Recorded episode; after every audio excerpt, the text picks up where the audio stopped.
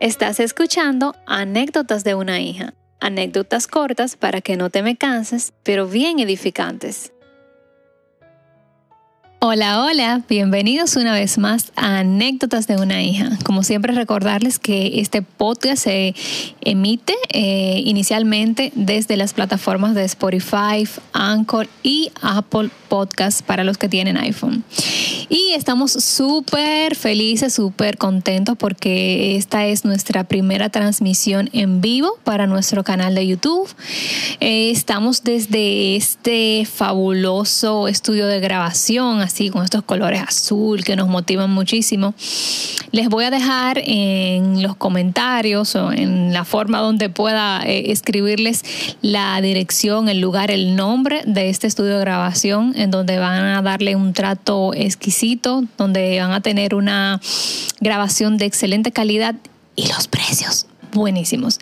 Entonces, sin más preámbulos, vamos a iniciar con, nuestro tema de hoy va a ser un poquito breve, va a ser breve, preciso y conciso. Entonces, eh, vamos a continuar con, con, la historia de Moisés, que la vemos casi completamente en Éxodo pero vamos a filtrar de esta historia una parte que está en Éxodo 3, 21, 22, iniciando desde esos versículos, en donde vemos cómo Dios sacó a Israel de la esclavitud de Egipto y cómo estos no salieron de la misma forma. O sea, no salieron de la misma forma. Tú dirás, claro, obviamente no salieron igual porque eh, tenían una esperanza, Dios envió un elegido que los iba a liberar, pero me refiero a que no salieron de la misma forma, ni internamente, pero tampoco exteriormente. Y quiero irme directamente a la palabra y leerte la parte en Éxodo 3:21 donde dice, y yo daré a este pueblo gracia a los ojos de los egipcios, para que cuando salgáis no vayáis con las manos vacías. Voy a detenerme ahí con las manos vacías, ¿verdad? Y continúa en el 22 y dice, sino que pedirá cada mujer a su vecina y a su esposa y a su huésped alhajas de plata, alhajas de oro y vestidos, los cuales pondréis sobre vosotros, sobre vuestros hijos y vuestras hijas, y despojaréis a Egipto. Cuando aquí menciona vecinos, está hablando de los egipcios, porque obviamente no está hablando de un israelita a otro israelita, porque todos se iban a ir de Egipto. Está hablando de que iba a despojar a los egipcios de sus cosas, iba a poner esa gracia en ellos para que ellos mismos se despojaran voluntariamente y le entregaran todo a los israelitas, al pueblo de Dios. Entonces, en donde quiero hacer énfasis es que de esta misma forma, de esta misma forma, Dios no nos dejará ni a ti ni a mí de la misma forma cuando salgamos de un proceso o estemos saliendo de un proceso. No solo nos sacará de aquello que nos limita, de aquello que nos estanca, de aquello que nos hace sufrir, de aquello que no nos permite avanzar, sino que nos dará todo lo que necesitemos.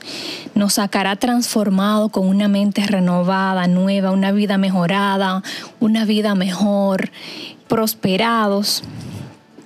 Y lo más interesante de esto es que si es necesario, escuchen esto, escúchame bien aquí, si es necesario, Él despojará y usará a la misma persona que te tiene esclavizada, estancada, para que ese propósito en ti se cumpla. Si es necesario, Él usará a, digamos que a tu enemigo, para que esta persona te dé las herramientas necesarias para que ese propósito que Dios quiere en ti, que Dios quiere que se cumpla en ti, se haga. Entonces, espero que este mensaje ha sido muy breve, pero realmente yo leyendo esta parte en mi devocional diario, pues saqué este fragmento y fue algo que realmente me tocó. Y algo muy parecido eh, me pasó o sea, en mi vida. Entonces es como que una clase de anécdota. Em, vamos a hacer una pequeña oración antes de finalizar para que esta palabra se haga rema en tu vida, en mi vida, en la de todos. Entonces, hagámosla. Padre Celestial, gracias Señor por tu palabra, gracias porque en ellas puedo encontrar refugio en cada momento, en cada situación.